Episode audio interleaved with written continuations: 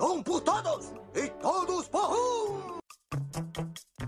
Eu me ofereço como tributo. Alice, é você. Harry Potter, o menino que sobreviveu.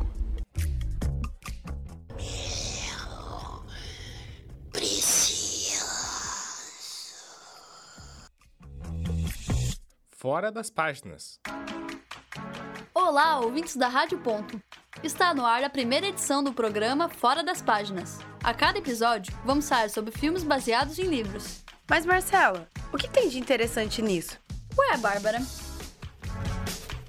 Aqui a gente vai a fundo nas histórias, contando detalhes que não aparecem nas adaptações do cinema, para entender pontas que ficam soltas no enredo. Nesta primeira edição vai rolar uma entrevista com Tabajara Ruas, escritor e cineasta brasileiro, um dos roteiristas do filme O Tempo e o Vento.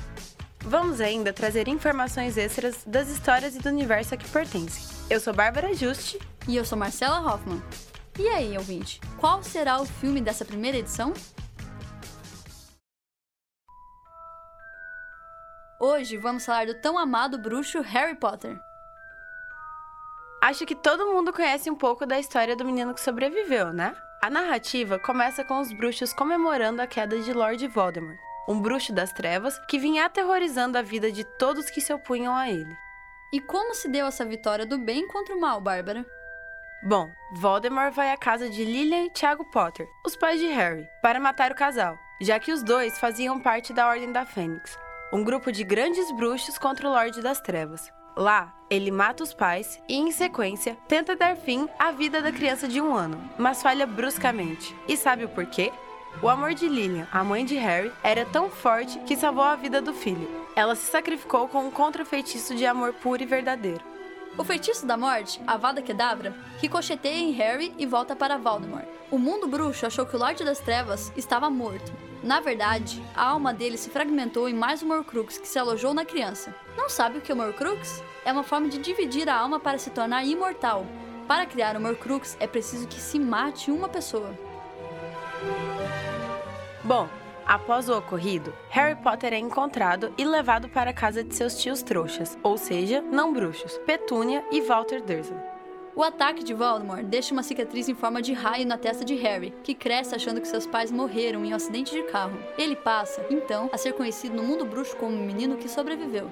Em seu aniversário de 11 anos, ele recebe uma carta de Hogwarts, escola de magia e bruxaria na região da Inglaterra. Hagrid, o guarda-chave de Hogwarts, vai buscar o garoto na casa dos Dursleys e o leva para um mundo completamente diferente. Lá, ele pode atravessar paredes, levitar objetos, comer feijãozinhos de todas as cores. Com isso, a vida de Harry muda totalmente. Ele descobre ter uma fama nunca imaginada e o que realmente matou seus pais. Agora que demos um panorama geral da história, vamos dar algumas informações omitidas nos filmes?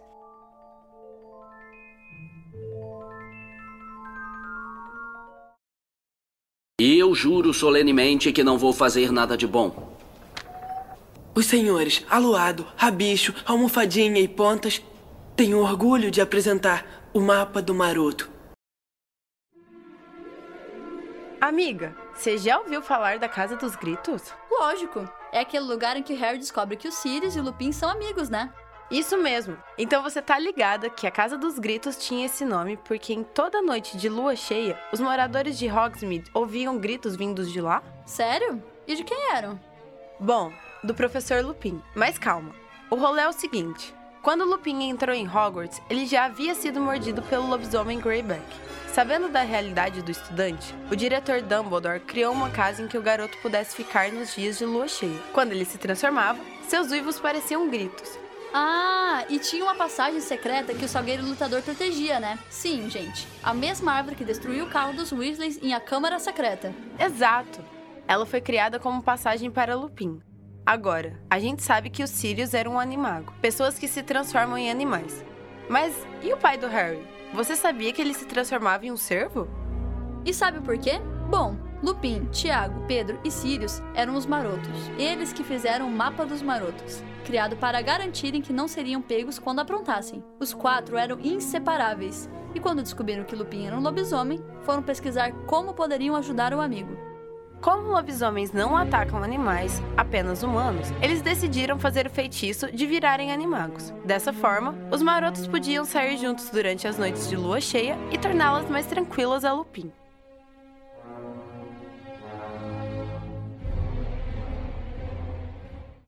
Mal feito, feito. Amiga, e tem mais informações por aí, né? Sim. E agora vamos falar sobre um personagem muito querido, mas não muito relevante nos filmes. Só que nos livros ele é bem importante. Harry Potter? Mas que honra conhecê-lo. Se você pensou no Dobby, então acertou. O elfo doméstico tem a sua primeira aparição em A Câmara Secreta, e foi a salvação de Harry em Um Cálice de Fogo e A Ordem da Fênix. Mas nos filmes, atribuíram seus feitos a Neville Longbottom. Por exemplo, foi o elfo quem deu Gilricho a Harry Potter para a realização da segunda prova do torneio Tribruxo, e não Longbottom. Nos livros, Neville não percebe que pode ajudar Harry de alguma forma. Assim, o professor Olho Tonto Moody comenta sobre Gilricho perto de Dobby, que vai correndo ajudar o amigo bruxo. E, em A Ordem da Fênix, é o elfo quem conta ao garoto da cicatriz sobre a sala precisa, quando a armada de Dumbledore está à procura de um lugar para ajudar os alunos a treinarem feitiços. Essa função foi aceita por Potter porque a professora de defesa contra a arte das trevas, Dolores Umbridge, sim, aquela megera nojenta, resolve não ensinar a magia aos estudantes. Dobby nem aparece no quinto filme e sua função foi direcionada, novamente, a Neville, que de repente se deparou com a sala precisa. Mas até que faz sentido, né, amiga? Porque a sala precisa aparece quando a pessoa mais precisa de algo. Sim! Bom, nem sempre os cortes dos livros ficam sem sentido nos filmes. Normalmente são bem justificados. E foi para termos algumas explicações sobre como eles funcionam que conversamos com Tabajara Ruas, escritor e cineasta brasileiro.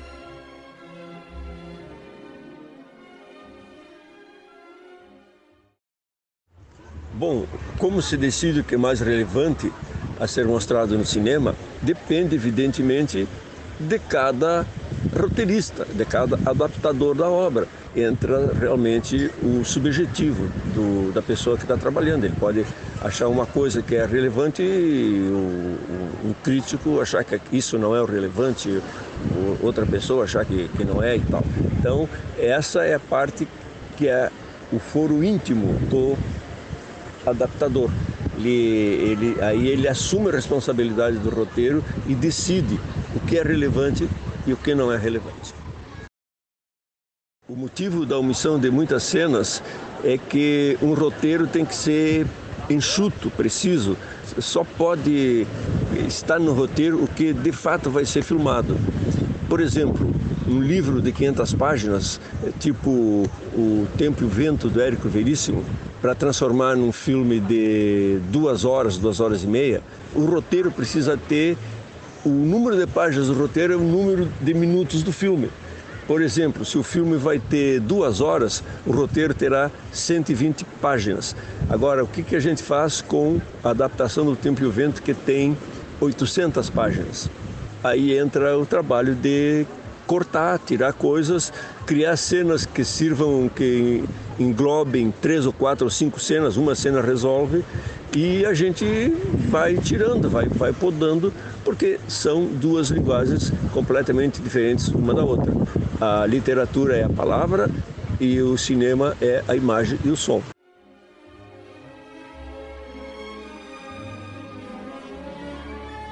Amiga, e não é que deu uma esclarecida boa? Agora a gente entende um pouco mais sobre como rolam essas seleções de cenas, né? Exato, e vamos deixar os ouvintes respirarem um pouco e dar um breve intervalo.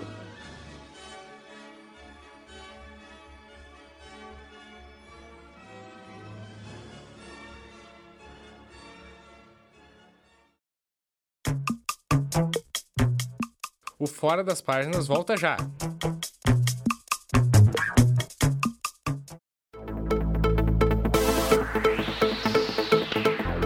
Continue ligado na programação da Rádio.UFSC.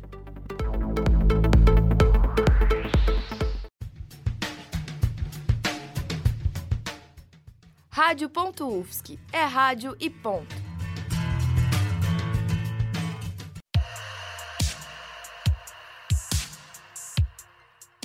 Rádio.UFSC. Para acompanhar nossos programas ao vivo, curta nossa página no Facebook, facebook.com/radio.ufsc. Um por todos e todos por um! Eu me ofereço como tributo. Alice, é você. Harry Potter, o menino que sobreviveu.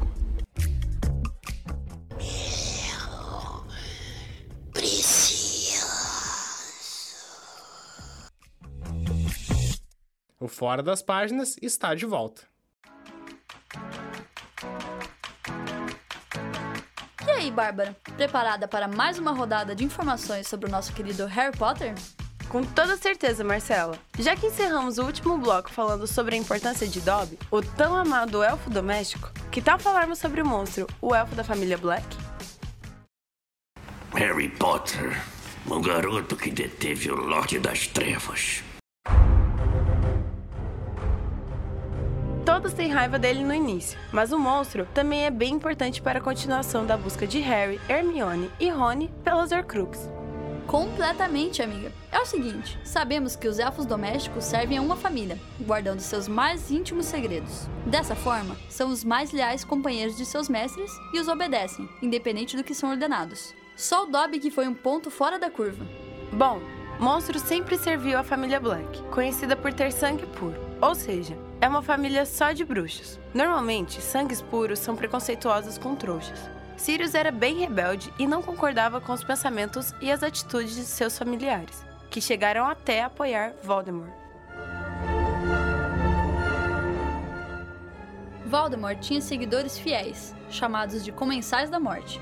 Na árvore genealógica Black tinham dois, Régulo, o irmão de Sirius, e Bellatrix. Sim, aquele ser de que todos têm raiva. Após transformar sua alma em Horcruxes, Voldemort precisa escondê-las. Ele levou a lugares que apenas quem conhecesse seu passado poderia encontrá-las. E é aí que entra o monstro.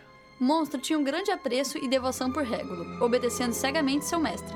Acontece que Voldemort resolve guardar uma das partes de sua alma em uma caverna, mas para chegar até o principal, se tornava impossível sair de lá vivo. Voldemort pede o monstro emprestado a Régulo e o leva até a caverna para esconder a Horcrux. E aí acontece tudo que vimos Harry e Dumbledore passando em O Enigma do Príncipe. Na caverna, Voldemort usa o monstro para colocar a Horcrux em uma vasilha que continha poção de tortura. Ele força o elfo a beber o líquido e o deixa para morrer. Ah, um adendo: os elfos domésticos podem aparatar, que é se transportar de um local a outro, de qualquer lugar. Régulo manda o servo voltar e acaba se revoltando contra o Lorde das Trevas, e pede ao elfo que o leve à caverna. Lá, ele faz uma cópia do medalhão em que estava Horcrux e troca o falso pelo verdadeiro. Sabendo que não sairia vivo da caverna, entregou a Horcrux verdadeira a monstro e o mandou voltar para casa e destruir o medalhão. Mesmo contra sua vontade, o elfo doméstico foi obrigado a obedecer seu mestre.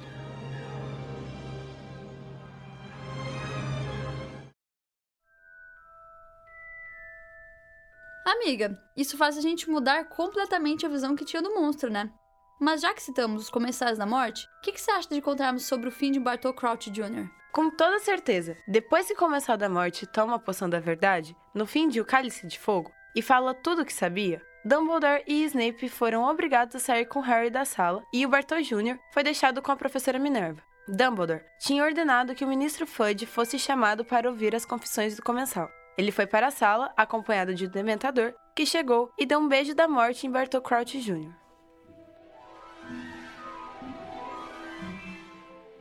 Você também se perguntava o que tinha acontecido com ele? Porque sempre foi uma super dúvida na minha cabeça.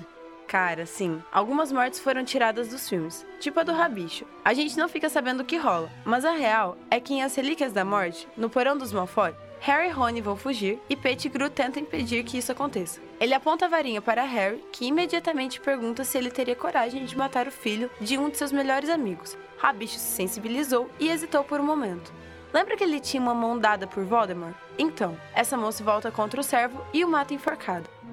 Além dessas mortes, sabe o que mais me incomoda? A ausência de Gina e Guy Weasley nos filmes. Eles eram muito citados nos livros e fizeram muita diferença na batalha contra o Voldemort.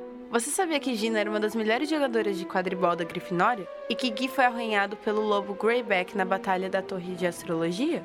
Acho que por hoje é só, né? Se pudesse, dava para contar mais algumas coisas, como a capa de invisibilidade que realmente foi deixada de Tiago para Harry, e que Neville e Luna Lovegood não ficaram juntos no fim.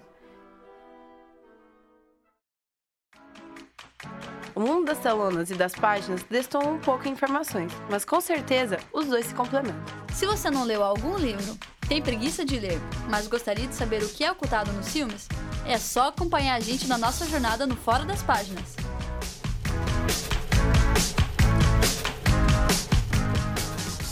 Programa Fora das Páginas foi produzido para a disciplina de Laboratório de Áudio e Radiojornalismo do segundo semestre de 2019. Locução, produção e edição pelas alunas Bárbara Juste e Marcela Hoffman, com participação especial de Gabriel Padilha. Na técnica, Roque Bezerra e Peter Lobo. Orientação da professora Leslie Chaves. Rádio.UFSC 20 anos. É rádio, é entretenimento e ponto.